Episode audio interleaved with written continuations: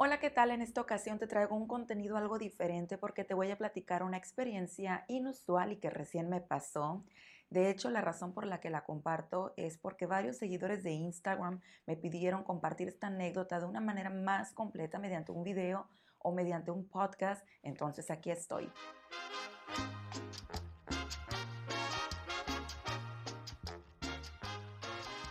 Y bueno, antes de comenzar a compartir esta experiencia, me gustaría comentarte las razones por las que la comparto, ¿no? Y es porque como profesora me importa mucho la calidad que ofrecemos nosotros maestros a los estudiantes, la calidad que ofrecemos, eh, el amor, la vocación, hacemos lo mejor que podemos como profesores para transmitir pues ese amor por el idioma. Me importa muchísimo el pensamiento que tenemos, la calidad de seres humanos que somos también, en fin, una gran cantidad de cosas que me importan mucho al, al evaluar a un profesor ¿no? y su calidad de enseñanza. Bueno, pues voy a comenzar. Fíjense que entre maestros o incluso entre estudiantes acostumbramos a intercambiar recursos, a intercambiar libros, material que circula online y conocemos muchísimos recursos excelentes que andan ahí por las redes sociales. Entonces, no los compartimos, conocemos a ciertos canales, a ciertas personas, profesores de español. Entonces, es normal que conozcamos a profesores de otras redes sociales que los cuales admiramos muchísimo por todo el trabajo que han tenido, por la cantidad de estudiantes que han tenido. Eh, sabemos y apreciamos y admiramos el trabajo de otros. En lo particular yo lo hago hacia este profesor del cual te voy a compartir la experiencia que tuve. Pues fíjense que yo lo admiro mucho, su trabajo, su trayectoria, porque él ya tiene creo que unos años trabajando eh, con las redes sociales y enseñando español, lo cual admiro muchísimo yo he visto demasiado su resultado en cuanto a sus seguidores, ¿no? Y digo, ay, qué chido, qué chido, digo, qué padre, ¿no? En cuanto a nuestra manera de trabajar es muy diferente. Eh, la manera en la que él educa, en la que él enseña es algo diferente a la manera en la que yo lo hago. Sin embargo, yo utilizo muchísimo sus podcasts para compartir, para utilizarlo como recurso con mis estudiantes, especialmente los iniciales, para que comiencen a escuchar los acentos del español en cosas básicas, en vocabulario. Y, yo lo utilizo como recurso, no, no estoy así como que, ay, es mío, no lo voy a utilizar, ¿no? Los estudiantes como profesores, muchos maestros estamos conscientes de que no estamos casados con los estudiantes. Me refiero a que no tenemos una relación exclusiva, eh, así como que solamente tú y yo y no puedes escuchar otros profesores, otros podcasts, otros canales de YouTube. Yo he tenido experiencias con estudiantes, los cuales compartimos. Em, material y al mismo tiempo ellos me dicen que están con otros maestros y a mí me parece súper bien, digo qué bueno y que, te, y has aprendido, que has aprendido de los diferentes acentos, que has aprendido en cuanto al diferente contenido, las culturas, etcétera. Es algo muy, muy interesante compartir esto porque al fin de cuentas somos seres humanos los cuales educamos mediante pues el intercambio y la comunicación, ¿no? No solamente eh, una forma de comunicar o de enseñar, no es algo así como muy... Em, cuadrado, ¿no? Hay que estar abiertos a que tenemos relaciones y es el fin del idioma, comunicarse, expandirse, ¿no? Eh, lograr comunicarte con otros en el idioma, pero bueno, ese es otro punto.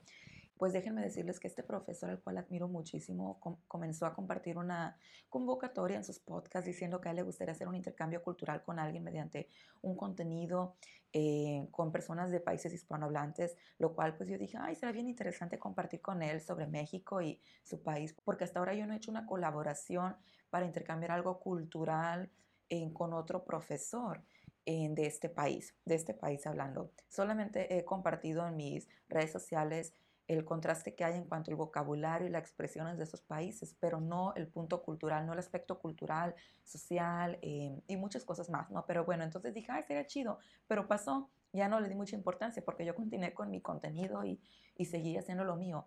Pero durante mis lecciones, después de escuchar estos podcasts, algunos estudiantes me decían, oye, ya escuchaste a esta persona, fulanito de tal en su podcast, está invitando, ¿por qué no lo haces, maestra? Y no sé qué. Y yo dije, mm, pues sí, sería chido, pero eh, ya no le dije a mis estudiantes de que no, yo tengo que hacer otras cosas. Dije, sí, voy a ver, voy a ver, así como que sí está bien. Pero después... Eh, otras personas en Instagram también, incluso me mandaron el link del profesor del, podcast y yo así como, bueno, ya lo conozco, muchas gracias por la invitación, voy a considerarlo y dije, pues ya son varias personas las cuales me dicen, entonces me animé a enviarle un mensaje a este profesor mediante mi Instagram y bueno, pues resulta que a lo largo del tiempo, a lo largo de las semanas, porque tardó en responderme, pero la verdad no me importó porque dije, tengo mi vida, tengo muchas cosas que hacer, no me, no me preocupa, no me detuve esperando el mensaje. Entonces este profesor me, me contactó y me dijo, oye Ana, sí, será padre, no sé qué, y, y yo dije, bueno, bien chido, ¿no? Pues vamos a hacer esta colaboración.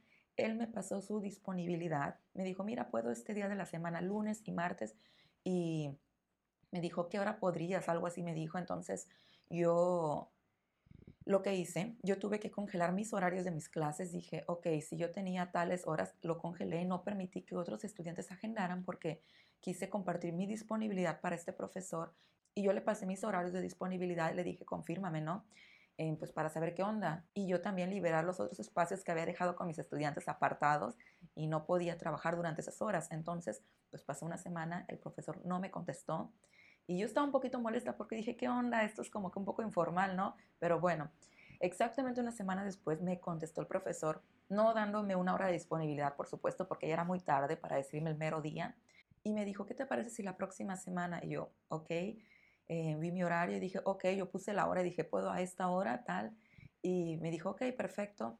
Entonces quedamos, yo todavía le, le envié un mensaje de confirmación, le dije, mira, hora en tu país es esta, hora en Brasil es esta, solo para confirmar, ¿ok? Entonces yo así reservé exactamente esa hora de mi, de mi trabajo, de mi agenda con mis estudiantes. Y pues sí, pasó la semana, llegó el día, tuvimos, tuvimos la conversación, fue una entrevista prácticamente. Su entrevista fue muy enfocada al trabajo que he hecho como maestra internacional con estudiantes de diversos países. También me preguntó muchísimo sobre, pues ya saben, el contraste cultural entre México y Brasil, entre muchas cosas más. El punto o el chiste es que de verdad disfruté muchísimo esta entrevista. Al final, que cuando terminó esta entrevista, yo dije, wow, no me arrepiento de haber dado una segunda oportunidad, ¿no? Porque estaba un poquito así como que renuente antes. Dije, ay, este profesor como que tardó mucho y luego a la mera hora no responde. Está bien responder un día, dos días después, pero una semana después y además no considerar que pues yo, mi tiempo pues es su tiempo, el tiempo de cualquier persona vale, vale mucho, ¿no? Yo estoy segura que el tiempo que estás escuchando este, este podcast o estás viendo este video vale. Entonces yo dije, estaba un poquito renuente para hacer esta entrevista, pero finalmente me animé por mis estudiantes, sobre todo porque no les había dicho a mis estudiantes que iba a hacer esto y yo quería que fuera una sorpresa, ¿no? Yo quería sorprenderlos, cuando ellos escucharan el podcast dijeran, ay, maestra, estás ahí o algo así, ¿no? Entonces, yo quería que fuera así la situación. Entonces, pues grabamos, estuvimos un poco más de una hora grabando y, y compartiendo sobre esta valiosa experiencia. Me gustó mucho, lo disfruté demasiado. Lo disfruté tanto que terminé y dije, ay, qué chido. Cuando me dijo, oye, ¿te parece la próxima semana? Yo pude haber dicho, no, no, ya no, porque no acostumbro a dar tantas oportunidades. Bueno, a los estudiantes tenemos un trato de formalidad, respetamos mucho nuestro horario, yo respeto mucho, em, valoro mucho el tiempo de mis estudiantes, ellos valoran mucho mi tiempo. Entonces, se me hacía extraño que un profesor no valorara mucho el tiempo de otra persona o en este caso de otro profesor, ¿no? Pero bueno, entonces terminé muy feliz. La verdad es que terminé feliz y dije, ah, yes, qué padre, voy a compartir a mis estudiantes, ellos van a escuchar sobre estas experiencias y vamos a trabajar en esto. Yo ya tenía pensado cómo iba a abordar este podcast que iba a salir. Dije, ya sé lo que les voy a preguntar a mis estudiantes, ya tenía pensado en escribirles unas preguntas para practicar su comprensión auditiva. En fin, una cantidad de ejercicios y de pues, actividades que les iban a dejar mucho aprendizaje, ¿no? Pero bueno, y bueno, pues fíjense que al final de la grabación de la videollamada, pues nos agradecimos, nos despedimos, incluso entre las gracias, él mandó saludos a mis estudiantes porque le platiqué lo importante que es él y sus podcasts como recursos para mis estudiantes. Y él dijo, ah, bueno, pues un gran saludo para los estudiantes de Ana, la mexicana, ¿no? También. Y al despedirnos, él dijo, y me gustaría que nos compartieras también un link, una cuenta de Twitter, la cual no tengo todavía porque las redes sociales que tengo las hago conforme los estudiantes me van pidiendo o son las que más usan. Entonces yo digo, bueno, si él usa em, Twitter, pues yo lo creo, pero hasta ahora ni un estudiante me ha dicho que usa Twitter. Entonces yo creo contenido en plataformas que yo sé que los estudiantes estudian, que yo sé que los estudiantes aprovechan, eh, les sacan jugo, como decimos, ¿no? O sea, exprimen y aprenden todo lo que puedan. Entonces, pues yo comparto mi contenido donde veo que mis estudiantes eh, pues están más, ¿no? Y bueno, para no hacer el cuento más largo, pues yo le dije, claro que sí, fulanito de tal, el nombre del profesor, le dije, yo te voy a mandar mi link después de la videollamada para que tus estudiantes se pongan en contacto conmigo si tienen alguna pregunta en relación a la cultura de México, lugares para visitar, cuestiones idiomáticas, lo que quieran saber sobre México, pues yo estoy siempre bien puesta para ayudarles, ¿no? Y la verdad es que mis estudiantes o las personas que me siguen en las redes sociales, tanto en Instagram o en YouTube, saben que, que me gusta ayudarlos. De cualquier manera, intento responderles, aunque sea tarde, pero lo hago, ¿no? y no tienen que ser mis estudiantes para yo ayudarlos. Yo lo hago de manera libre, hasta les mando audio de voz, les mando a veces hasta links, les mando libros que no me pertenecen, pero les mando, mira, deberías de comprar esto, si quieres aprender de esta manera, compra esto. Pero bueno, al finalizar la llamada, recuerdo que antes de mis clases yo estaba así apurada porque dije, ay, tengo clases en cuatro minutos y yo rápido mandé mis links y le dije, mira, estos son mis links y pues cualquier cosa estamos en contacto, salen, bye bye. Y me despedí. Pues pasó una semana y yo no escuché nada de él y dije, ¿quién sabe? Y pues casi como que en su Instagram no publica muchas cosas, entonces no hay una manera de darle seguimiento como profesor en Instagram. Sí en podcast, sí en YouTube, pero no en Instagram. Entonces dije, bueno, pues no sé, lo que sea, ¿no? Al fin yo tengo otras cosas y siempre tengo cosas que hacer, siempre tengo como que una lista de cosas que hacer, contenidos, cosas pendientes, colaboraciones con otros profes, en fin, muchas cosas que tengo en la lista. Entonces no me preocupó, dije, si sale, pues va a salir en el futuro, ¿no? Y bueno, pues fíjense que después de este tiempo, pues me escribió disculpándose porque tenía muchos problemas y no había tenido pues como que el tiempo o algo así. Entonces yo le dije, no te preocupes, primero lo primero, refiriéndome a que si tenía problemas de salud, familiares, eh, personales, lo que fuera, pues primero, pues ante un profesor es importante que esté, que estemos bien nosotros como personas para poder pues seguir compartiendo contenido a los estudiantes, ¿no? Em, de, la mejor manera que podamos, con el mejor espíritu que tenemos como seres humanos, ¿no? Y entonces dije, primero lo primero, no te preocupes, estamos en contacto. Y él, ah, ok, ya, chido. Entonces pasaron unos días y me envió otro mensaje, em, pues diciéndome esto. Hola Ana, ¿qué tal? He echado un vistazo a los links que me mandaste. La verdad es que me he quedado un poco sorprendido porque no sabía que tenías un canal de YouTube, Instagram, Patreon, etc. Yo pensaba que trabajabas como profesora online, pero no era consciente de que usas las redes sociales más o menos como yo para promover tus cursos. Entonces, discúlpame, pero normalmente no hago colaboraciones de este tipo con otros youtubers, especialmente si compartimos la misma audiencia. Espero que entiendas mi posición. Un saludo y que tengas suerte en todo. Entonces chicos, lamentablemente este podcast o este video pues no saldrá al aire. ¿Por qué? Pues resulta que tenemos diferentes prioridades en cuanto a la creación de contenido para nuestros estudiantes. Aparentemente a él le preocupa que tengamos la misma audiencia. Yo iba a responder inmediatamente, ay, si no te preocupes, no pasa nada, entiendo, pero honestamente no quise responder de esa manera porque dije, pensé y dije como persona, dije, no, no comprendo, porque la verdad es que no entiendo y sigo sin entender. Solamente lo que entiendo es que hay personas así y lo peor es que creo hay profesores así. Em, pero no podía creer que una persona me dijera eso y sobre todo un profesor, porque dije, ¿dónde está tu, pues como profesionalismo, vocación, amor por el arte, decimos también?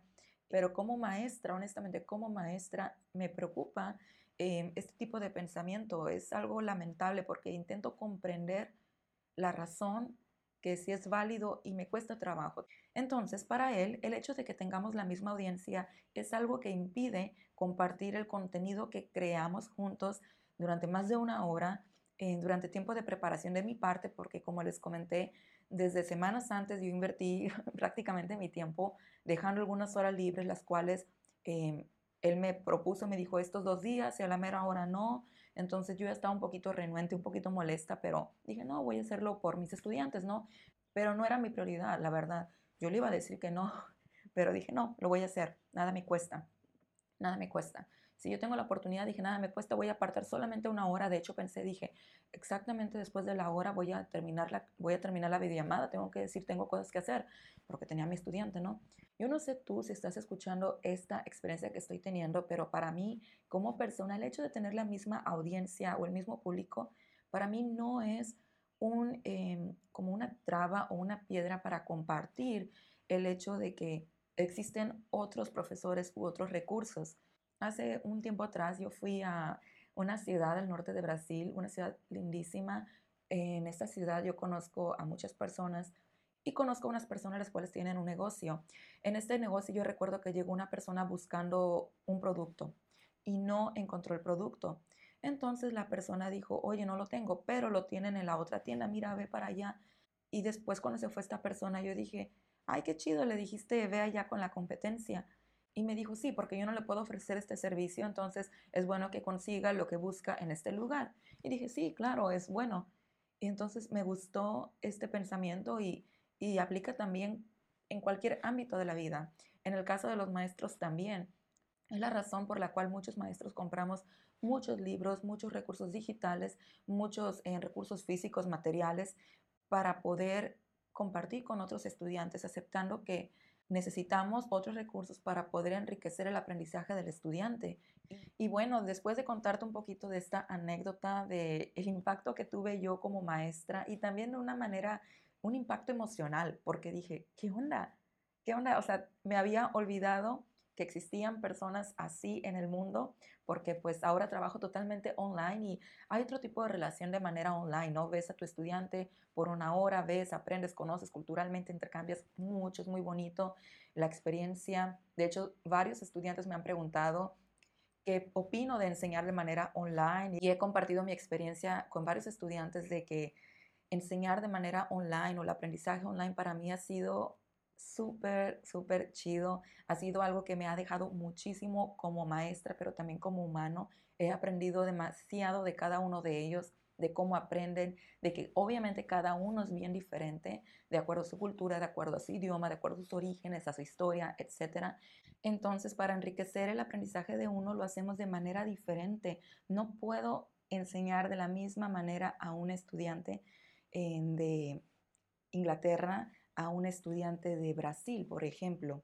Por supuesto, sí hay una guía, hay un esqueleto, hay un patrón, hay un temario que puedo seguir para lograr o cumplir un objetivo, pero hay un nivel en el cual el estudiante eh, llega en un futuro, el cual no puede seguir manejando los mismos recursos, porque cada uno es diferente, mostrando sus diferentes necesidades, sus diferentes eh, maneras de aprender. Un profesor, un buen profesor siempre está consciente de que cada alumno es diferente y nosotros como profesores debemos ser flexibles brindándoles esos diferentes recursos, esas diferentes maneras de aprender.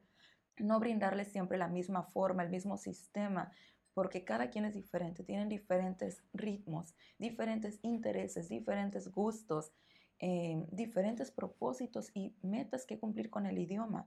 Entonces, tú tienes que estar consciente como profesor que a veces, por ejemplo, eh, yo he tenido estudiantes que me han dicho que quieren irse a vivir a un país en particular de Sudamérica, por ejemplo.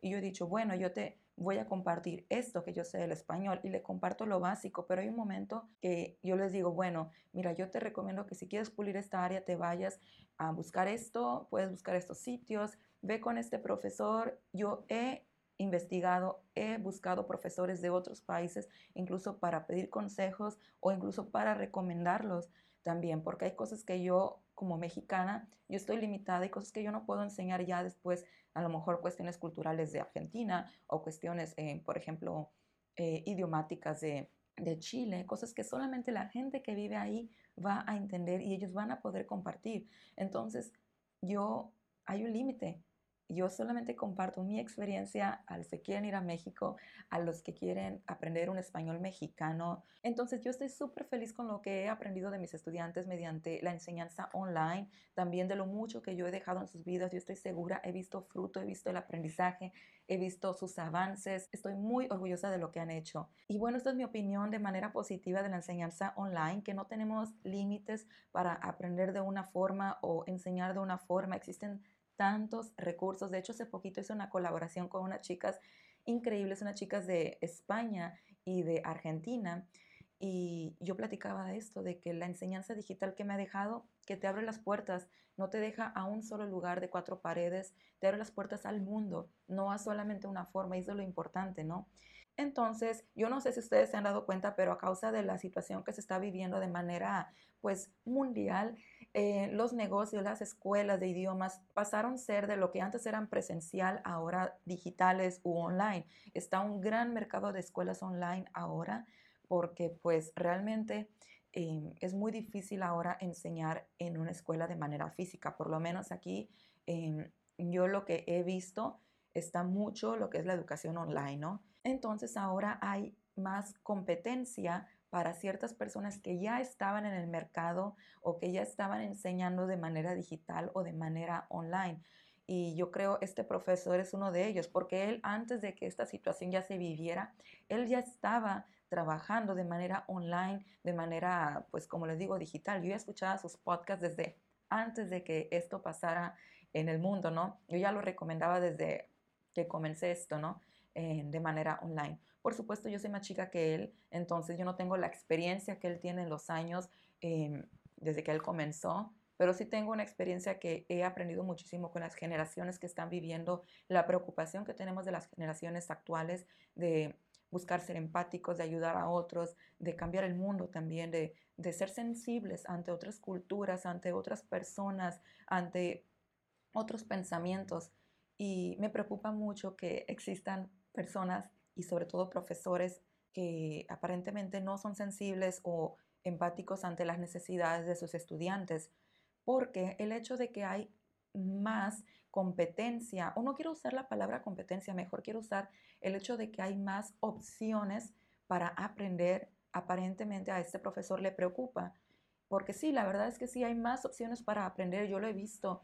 Eh, yo antes, pues yo utilizaba sus podcasts, por ejemplo, para aprender, pero ahora utilizo también, no sé, tengo por lo menos cinco podcasts favoritos en español, que si quieren después les puedo hacer el, el video, les puedo dar los consejos, porque a mí no me preocupa compartir esto, a mí no me preocupa, me encanta en compartir esto con los estudiantes. Por supuesto, lo hago más en mis clases porque es donde tengo más el tiempo de individualizar mis sugerencias yo primero necesito darme cuenta cómo es que el estudiante aprende, qué es lo que le gusta, eh, cómo es más eficiente su aprendizaje y en base a eso son mis recomendaciones. Por eso no he hecho videos, pero si ustedes quieren que yo les hable mis favoritos, lo puedo hacer, se los puedo compartir, mis recursos favoritos aquí también. Solamente déjenme un comentario, ¿no? Em, pero mis estudiantes son testigos de que yo les he compartido varios recursos, siempre consciente de que no somos los únicos recursos nosotros como maestros o como creadores de contenido digital, ¿ok? Entonces a este profesor yo creo que no le ha caído el 20, como decimos en México, yo creo que no se ha dado cuenta de que, o sea, él tiene un gran negocio y me da gusto, de verdad, aplaudo eso, yo admiro mucho, les dije desde un comienzo que como profesores eh, admiramos mucho, yo en base a sus seguidores dije, ay, qué chido, oye, tiene buen contenido y yo lo sigo por eso y lo recomiendo con mis estudiantes y mis estudiantes lo, lo vienen a mi clase y lo platicamos y fíjate que viene el video que esto y fíjate que vi que en el site que esto.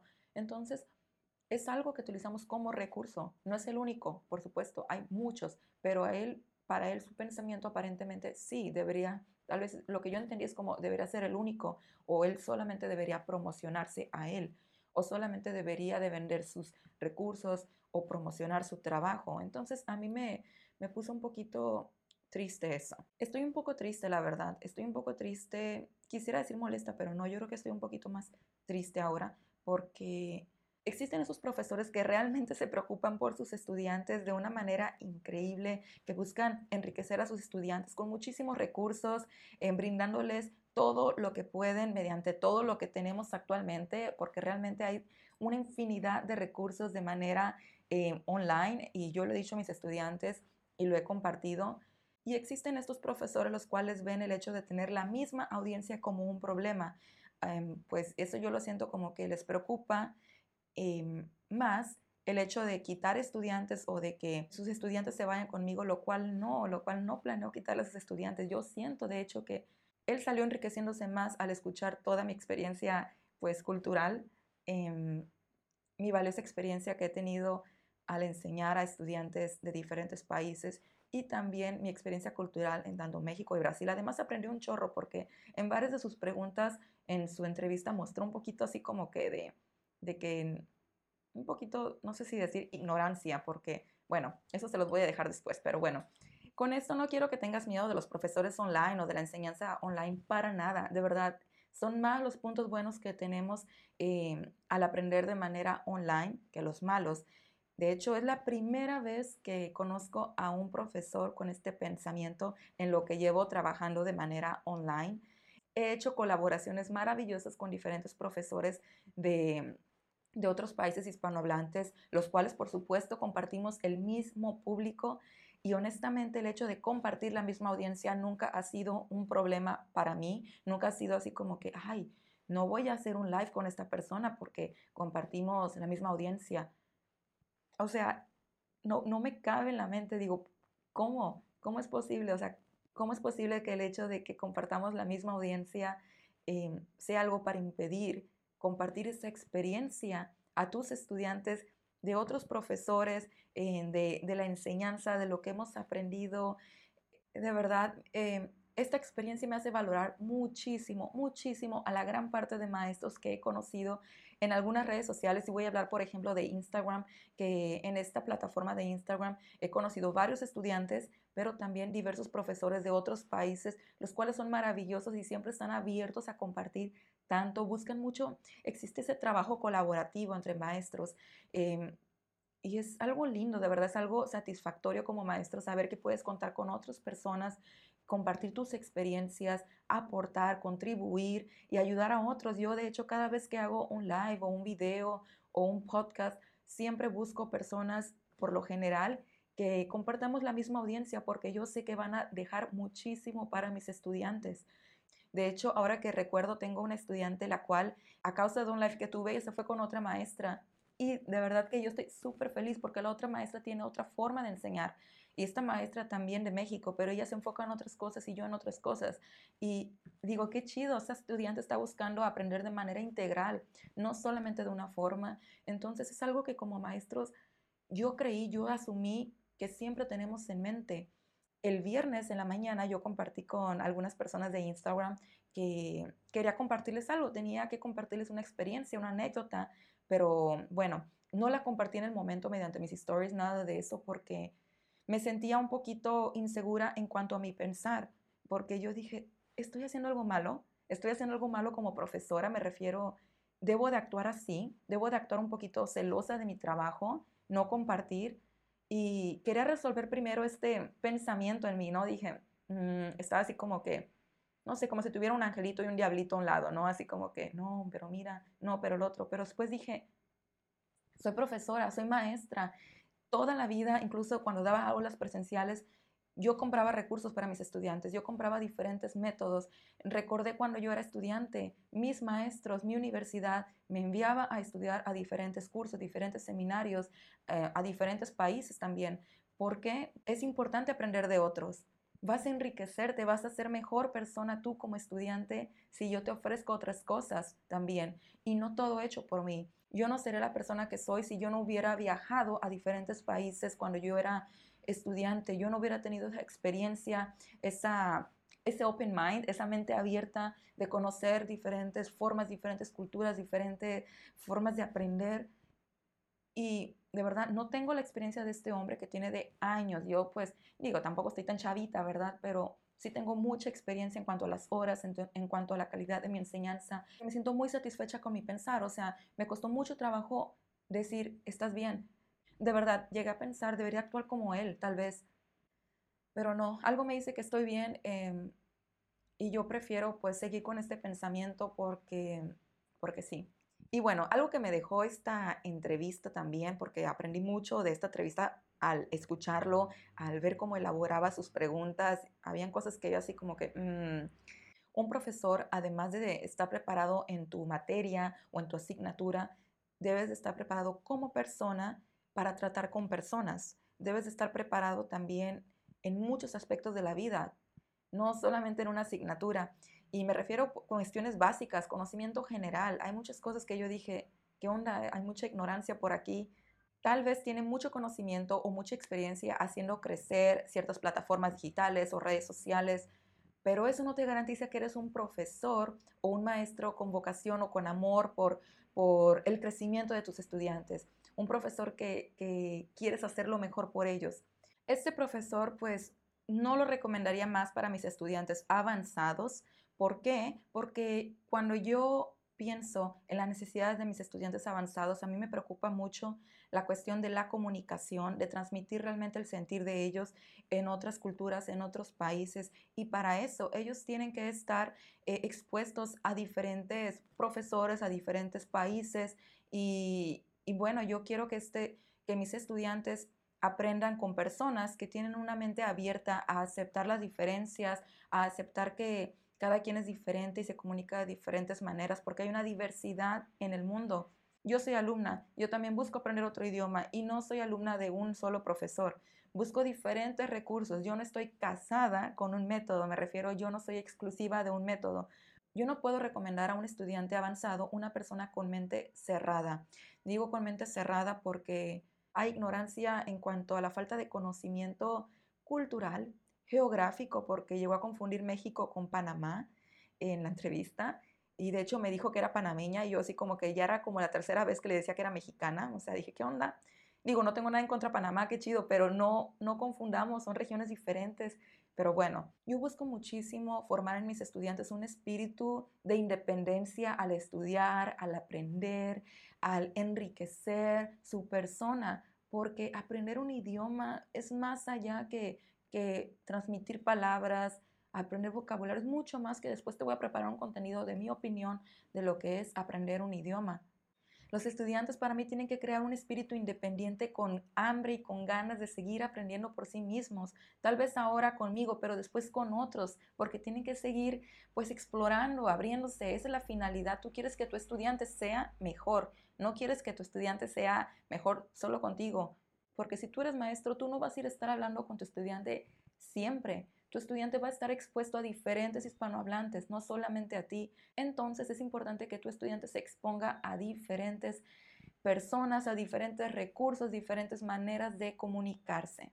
Cuando tu estudiante o cuando tú como estudiante demuestras que eres capaz de comunicarte con diferentes personas, no solamente con una, o de aprender de diferentes maneras español o cualquier otro idioma, es una muestra de avance, es una muestra de avance de verdad, porque nosotros como hispanohablantes eh, nos sorprendemos muchísimo. Yo cuando hablo con una persona de otro país hispanohablante digo, siempre encontramos una diferencia. Platicando decimos, ay, no manches, así se dice, no, fíjate, yo no sabía, aquí se dice en México de esta manera. Oye, qué interesante, así se dice en Colombia. No, hombre, en México significa esto. O sea, siempre está ese intercambio, siempre estamos abiertos, nunca estamos de que, ay, así no se dice, se dice de esta manera.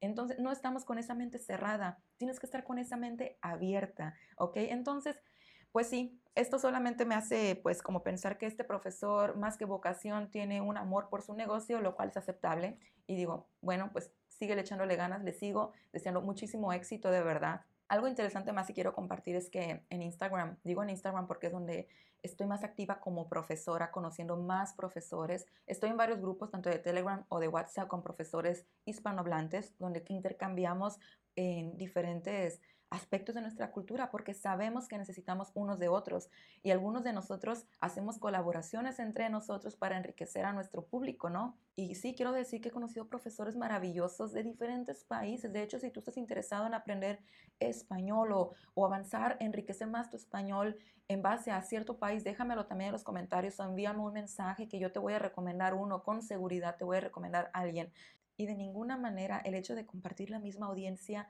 es algo que me impediría compartir este recurso con mis estudiantes o crear algún trabajo colaborativo con ellos. Lo único que me impide a veces es el tiempo, tanto para mí como para ellos, pero si en nuestras manos está ayudar o recomendar, lo hacemos de verdad. ¿Qué me molestó? Bueno, solamente esto lo he platicado con una persona y esta persona me dijo, ay, te molesta que perdiste tu tiempo, ¿no? Y dije, Mm, sí, sí me molesta que perdí mi tiempo, pero más que perder mi tiempo me molesta el hecho de que una persona que admiras tanto en su trabajo, en su trayectoria, en la enseñanza digital, em, muestre su pensar así. Eh, como les comentaba, yo creí que yo estaba mal, pero después de dormir un ratito y analizar las cosas, digo, no, me siento feliz con lo que hago, me siento satisfecha con lo que hago, me siento satisfecha con el resultado de mis estudiantes y con la experiencia que tengo al enseñar. De verdad me siento súper, súper contenta. Y no me preocupa la, audiencia como a él le preocupa. Em, me siento un poquito triste y molesta con eso, que la persona o el profesor, pero no sé si decir el profesor, porque para mí un profesor no debe pensar así, debe pensar en su alumno, pero bueno, el profesor que tenía, la persona, la persona que tenías así en un pedestal, como en un trofeo, decías, este es un buen recurso, se cayó, se vino para abajo. Entonces, eso me molesta un poquito. Digo, no un poquito, me molesta mucho, me molesta mucho, por eso se los comparto. Tenía mucho que no interactuaba con personas así, de hecho, eh, sí había interactuado con personas así, pero es muy raro en el ámbito educativo, es muy raro porque la mayoría de los que son profesores que he conocido lo hacen por amor, buscan ayudar a otros, la mayoría. Eh, no digo que todos, ¿verdad? Porque ya me di cuenta que no, pero bueno. Eh, yo creo que ya está muy choteado, me refiero que es algo que ya se suena mucho, pero existen dos personas en, en el ámbito laboral. Existen esas personas que trabajan por amor, que tienen vocación por lo que hacen, que lo hacen con todo lo que pueden, con todos los recursos que tienen. Y también existen esas personas que les interesa otra cosa. Em, es lo que yo entendí, ¿verdad? Es lo que yo aprendí. Si tú consideras, si tú tienes una opinión diferente de la mía, totalmente bienvenida, de verdad. Y me ayudaría muchísimo a entender esta posición o esta postura de este profesor. Entonces te lo agradecería si me puedes decir em, si piensas diferente, ¿no? Pero bueno, esta es mi postura, que hay dos tipos de personas, aquellos que se preocupan por dar un servicio, pero los profesores, más allá que dar un servicio, están trabajando con humanos, están trabajando con seres humanos, no con objetos. No estamos vendiendo o no estamos produciendo máquinas, estamos desarrollando personas, estamos desarrollando seres increíbles. También aprendí que yo tengo que ser muchísimo más selectiva con los recursos digitales que yo comparto con mis estudiantes, con los creadores de contenido. No voy a compartir ahora sí cualquier creador de contenido tengo que observar bien los intereses de esta persona porque yo no quiero que mis estudiantes, sobre todo avanzados, aprendan con personas que tienen el pensamiento así, porque creo que no es sano.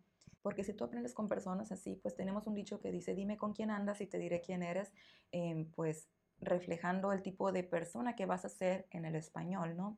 Entonces yo creo que no es sano para mis estudiantes que aprendan con una persona así, sobre todo cuando son avanzados y tienen un criterio como seres humanos, ¿no?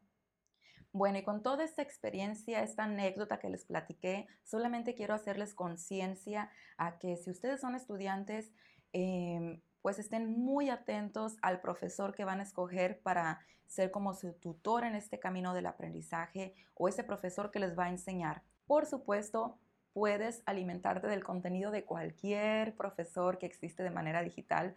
No puedes evitarlo porque hay profesores que crean demasiado contenido muy bueno, entonces sigue consumiendo el contenido de estos profesores, sigue consumiendo el contenido de estos sitios, de estas plataformas, de, de lo que quieras, ¿no? Pero sí es importante que veas a ese profesor, porque cuando tú sigues, cuando tú haces clic en el botón seguir, implica muchas cosas, no solo consumir el contenido, sino también escuchar cómo este profesor se comunica en español, lo que él piensa de otras culturas, de otras personas, de otros recursos. Entonces, toma cuidado porque tú tienes que estar consciente de que cuando aprendes español, no, no solo español, cualquier idioma, tú tienes que estar abierto o flexible a diferentes formas de pensar.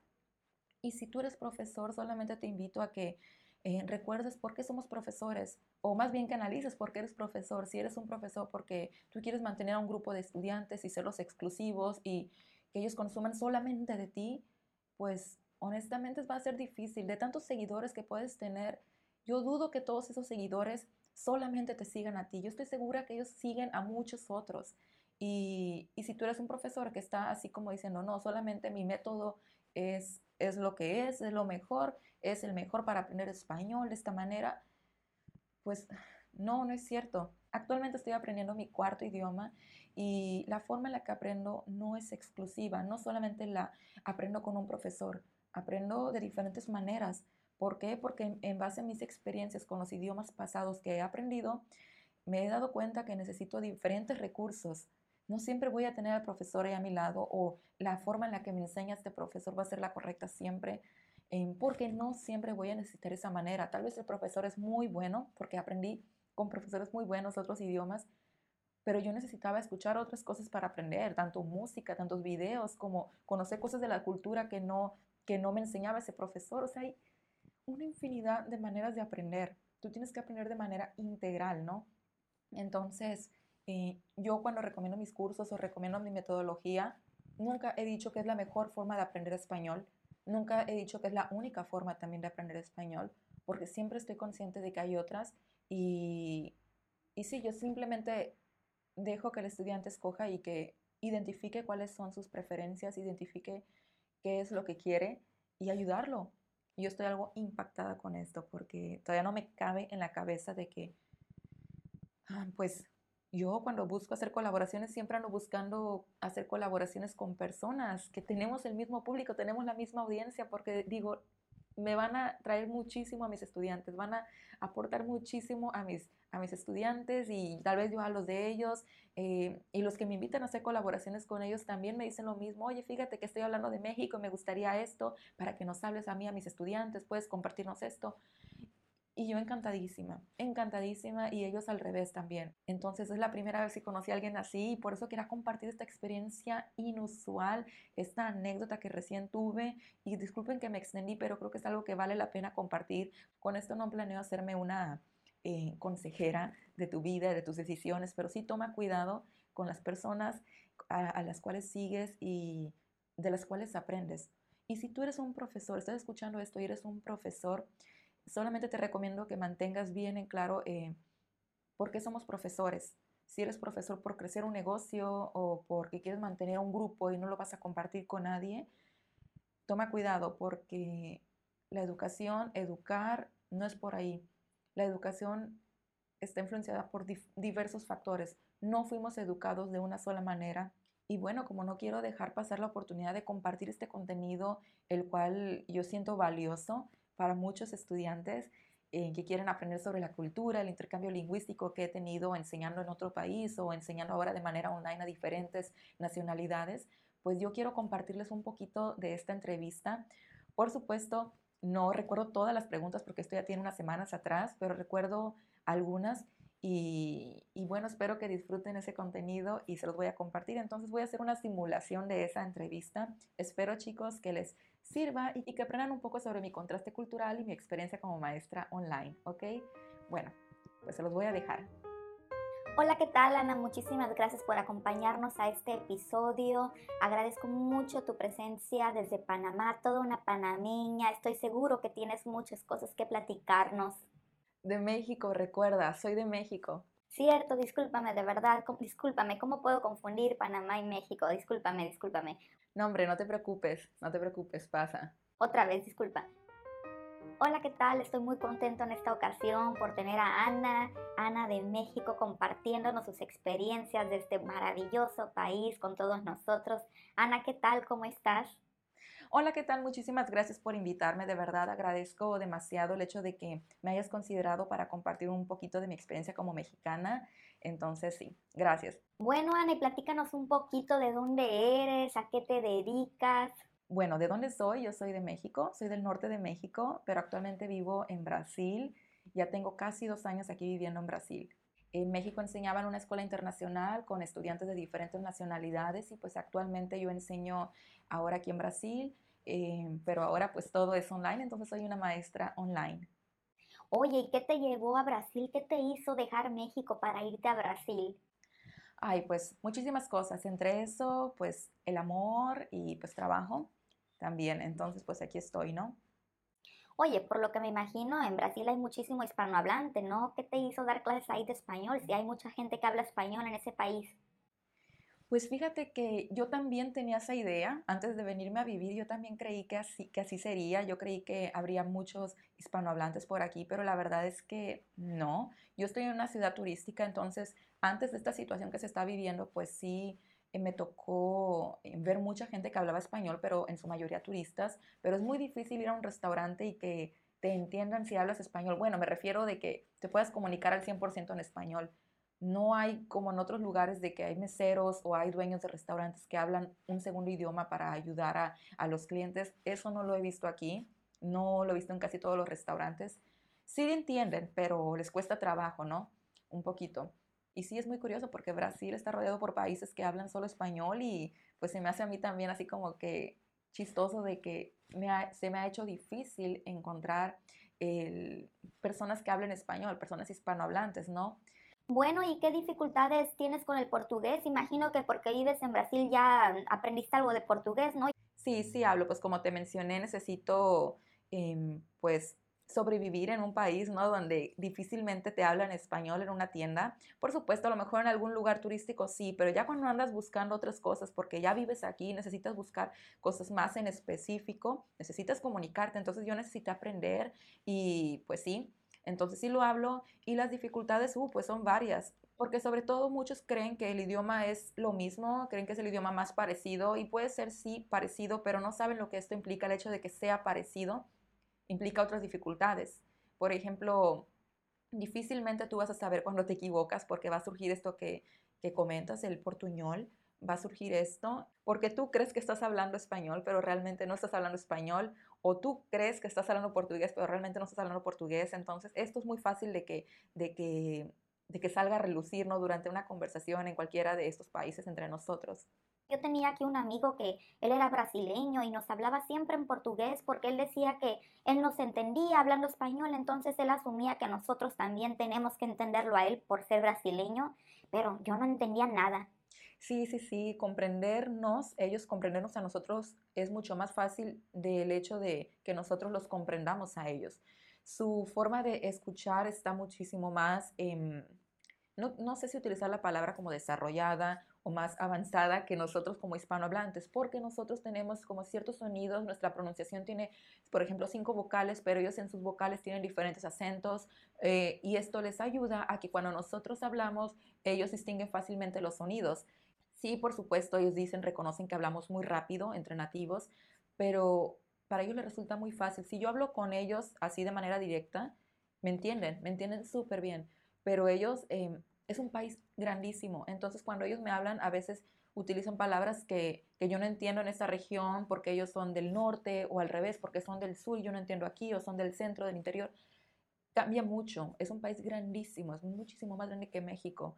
Oye, pero también el español de México ahí tiene una influencia, ¿no? Como de su país vecino, ¿tiene ahí anglicismos o no? Es muy único. Sí, sí, sí, sí. En México tenemos muchísima influencia entre anglicismos, en cuestiones culturales, en sociales, regionales, nuestras lenguas indígenas muy valiosas y estas todavía hay muchísimas palabras que utilizamos en el español de México y ahí están, prevalecen porque Así es, o sea, nuestro español, creo que el español mexicano es muy rico, es muy, muy variado, tiene mucho, muchos orígenes. Las palabras, las expresiones tienen muchísimos orígenes. Hay palabras que vienen del inglés eh, y hay palabras que vienen de la lengua indígena y la misma persona las usa.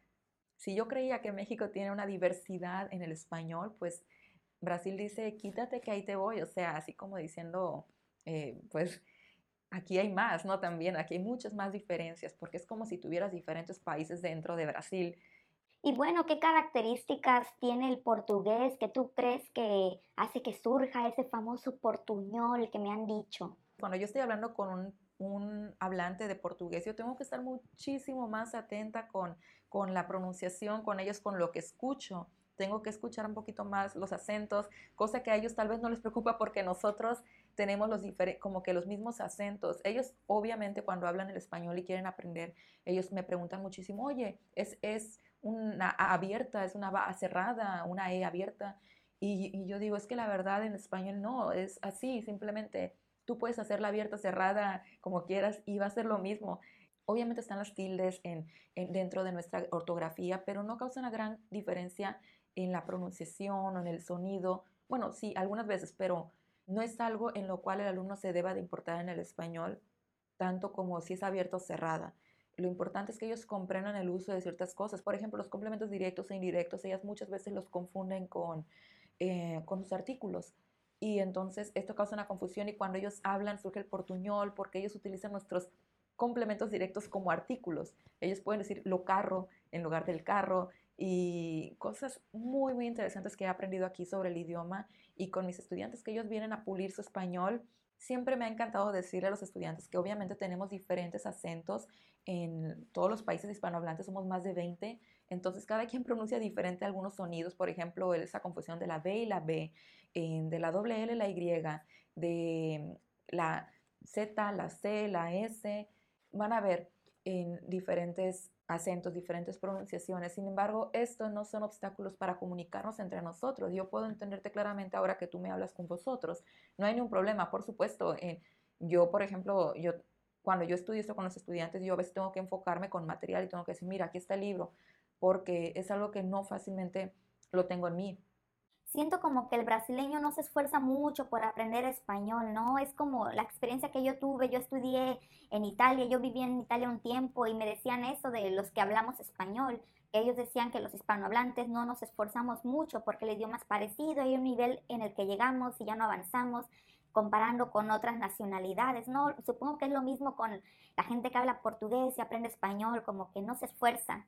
Fíjate que sí entiendo tu punto, no estoy, no estoy segura si puedo decir que es que no se esfuerzan tanto, porque yo conozco varios estudiantes que le echan muchas ganas y he conocido demasiados estudiantes, incluso profesores nativos del portugués, que son profesores y, me impactan, o sea, de verdad dominan muy bien el español y tienen un hambre por conocer diferentes culturas, diferentes formas del español para poder enriquecer más eh, su contenido y educar a sus estudiantes por supuesto, su acento es diferente, pero cuestión gramatical o esas técnicas o estrategias de enseñanza son muy, muy buenas y muy valiosas. Entonces, eh, estos profesores nativos del portugués, eh, para mí son una clara experiencia de que se puede y le echan muchísimas ganas. Yo he tenido estudiantes muy, muy buenos que, le echan demasiadas ganas y son, decimos en México, bien mataditos, o sea, bien intensos, escriben demasiado, toman nota, analizan todo y aprecio mucho eso, entonces no puedo generalizar que son, eh, que se esfuerzan menos, ¿entiendes? Yo creo que,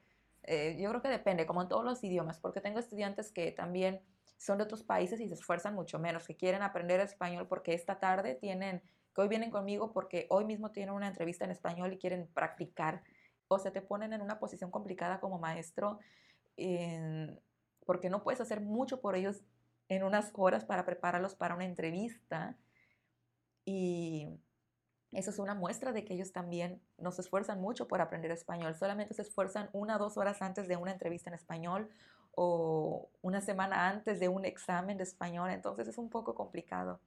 Bueno, y háblanos un poquito de tu experiencia viviendo ahí en Brasil, porque fíjate que aquí se dice mucho las noticias, es un país muy peligroso, todo es muy peligroso. Platícanos un poco qué ves tú como mexicana ahí en, en Brasil. Sí, yo sé, varios estudiantes que también viven en Europa me han comentado lo que escuchan y siempre les digo, pues sí, pero digo, lo normal, ¿no? Comparando pues Latinoamérica, México, Brasil, digo, lo mismo, o sea, hay lugares eh, que, que, existe este tipo de peligros, pero hay otros lugares que no, donde yo vivo es muy tranquilo, entonces eh, todo pues está bien, lo que yo veo está bien, aquí tranquilo, sé que hay, pero pues hasta ahorita no he visto nada malo, además casi siempre estoy en casa, ¿no? De hecho, desde antes de que sucediera esta situación que se vino, yo disfruté muchísimo, muchísimo de esta linda ciudad, de la música, la gente, el baile, la comida, todo lo disfruté demasiado.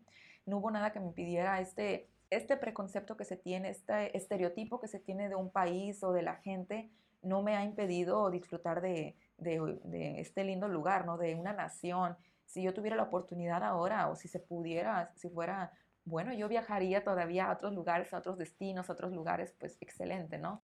Y bueno, México es muy conocido por su comida. Dime, ¿extrañas la comida de México ahí en Brasil? Me imagino que sí, ¿no? Pues es tan, tan conocido. Ay, pues sí, sí, sí, sí la extraño.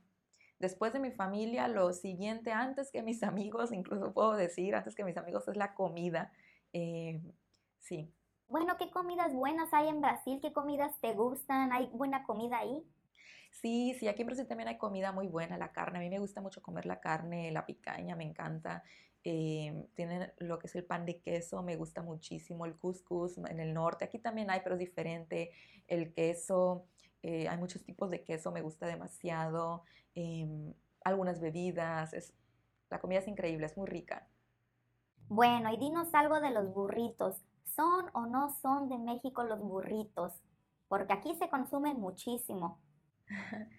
Bueno, los burritos sí son de México, pero los originales, digamos, no como se conocen internacionalmente, ¿no? Ese burrito gigante que se come así lleno de tanta cosa, de todo lo que se encuentra uno en el refri, arroz, frijoles, lechuga. Así no lo comemos en México. Nosotros es una tortilla básica con frijoles y queso y tan Sí, la otra vez yo comí un burrito y no pude comer en días porque estaba lleno, comí mucho, comí mucho, el burrito muy grande. Sí, sí, sí. Aquí también venden esos burritos, bueno, no son burritos, son burrotes, ¿no? Son gigantes y pues es difícil hasta morderlo, ¿no? Abrir la boca, o sea, es increíble. Y bueno, hablando de México, hay algunas expresiones que me gustaría que nos dijeras qué significan, que ustedes usan mucho y una de ellas es como el chido.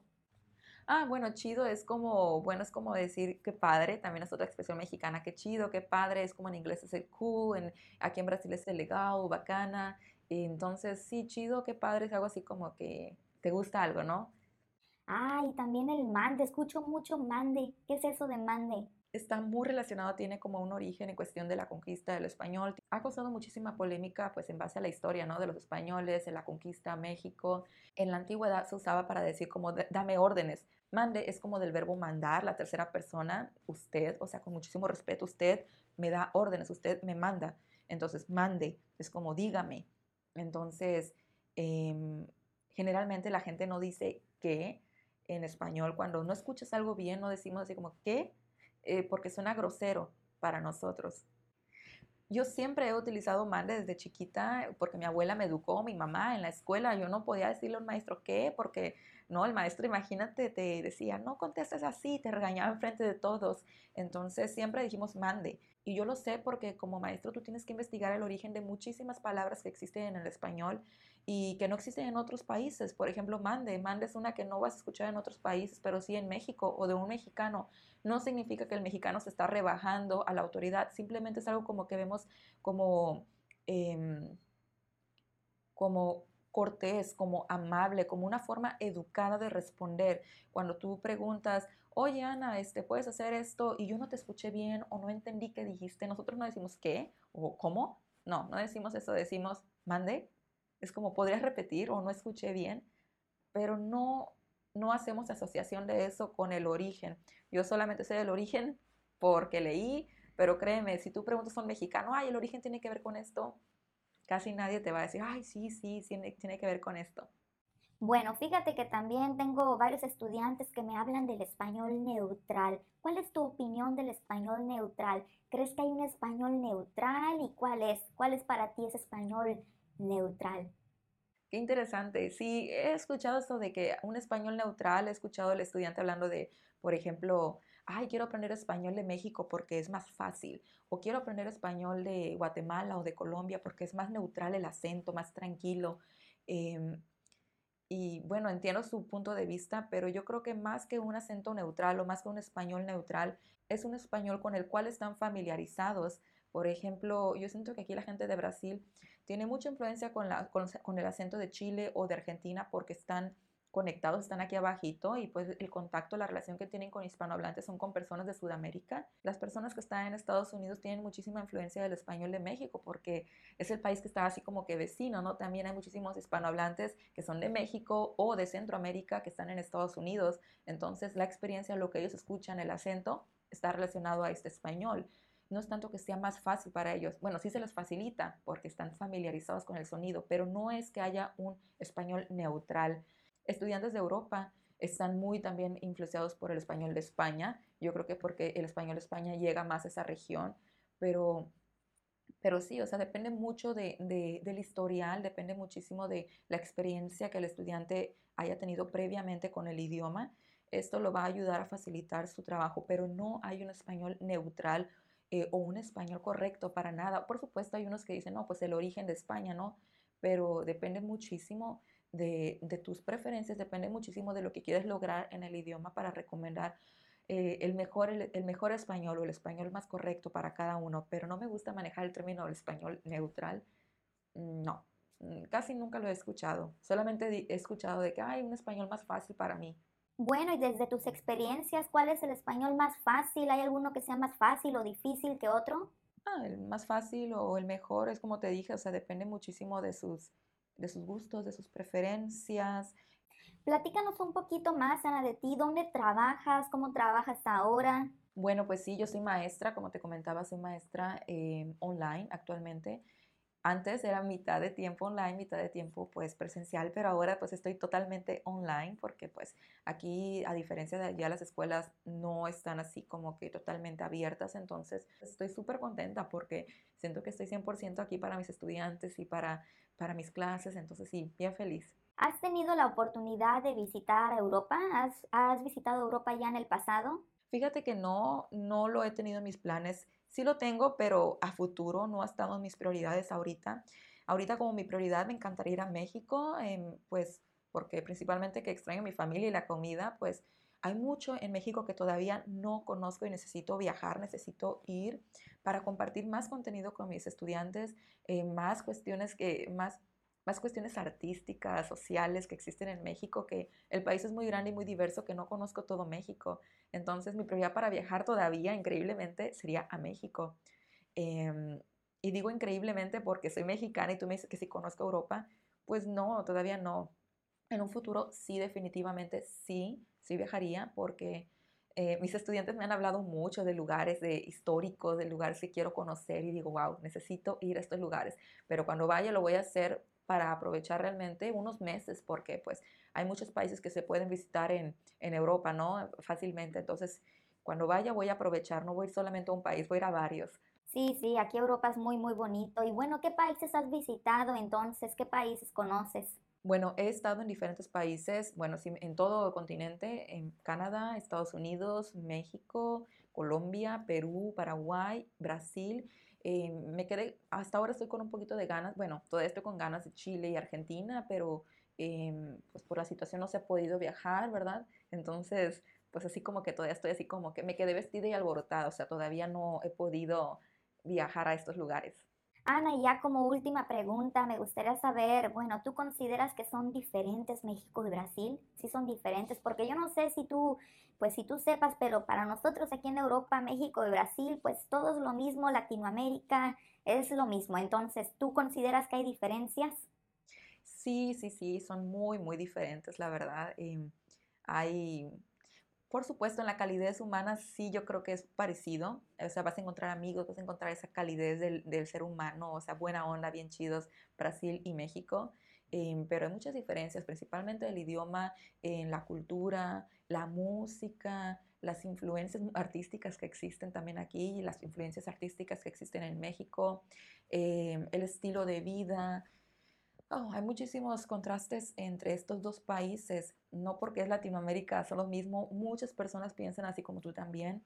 Yo como mexicana puedo decir entre los dos, sí hay muchas diferencias, pero tal vez tú, tal vez allá, ustedes ven casi todo lo mismo, entonces piensan, ah, ahí es donde se habla español, ¿no? Incluso hay personas que quizás piensen que se habla español en Brasil, ¿no? Eh, o piensen que México está en Sudamérica o está en Centroamérica, y, pero es normal, es normal porque pues estamos, hay cosas que yo no conozco de Europa y es parte de lo que aprendo muchísimo con mis estudiantes, esta experiencia que me ha dejado desde trabajar en casa y como mexicana, ¿no? En otro país también. Y al mismo tiempo estoy aprendiendo de otro país mediante la experiencia, mediante mi vida, pero al mismo tiempo mediante la enseñanza del idioma. No, Ana, pues muchísimas gracias por compartirnos tu experiencia, de verdad, gracias. No, hombre, muchísimas gracias a ti, de verdad. Como te mencioné al principio, mis estudiantes te admiran mucho. Yo admiro muchísimo tu trabajo, escuchamos tus podcasts demasiado. Ah, un saludo, un saludo grande a los estudiantes de Ana, un saludo muy grande. Y pues sí, gracias una vez más. Y Ana, pues me gustaría si tienes algún contacto, algún Twitter que nos puedas compartir en caso alguien quiera contactarse contigo. Sí, yo tengo el link que te voy a pasar si quieres para que lo pongas en tu descripción y si algún estudiante tiene alguna pregunta sobre México, sobre la cultura, expresiones que tenemos en México, pues que se sientan libres de enviarme un mensaje. Yo con muchísimo gusto lo, los voy a ayudar. Yo estoy bien dispuesta siempre a responder sus mensajes, ya sea por Instagram, por Facebook o por YouTube, por donde quieran. Entonces yo te comparto pues el link, ¿de acuerdo? Muchísimas gracias, Ana. Pues hasta luego. De nada, cuídate mucho y nos vemos luego. Bye bye. Adiós. Y bueno, si te gustó este contenido, te invito a que me sigas en otras redes sociales para contactarme para cualquier cosa que necesites. Te dejaré el link en la descripción, entonces no te olvides ir a la descripción y dar clic en el link. ¿De acuerdo? Cuídate mucho, te mando un gran saludo y nos vemos luego. Bye bye.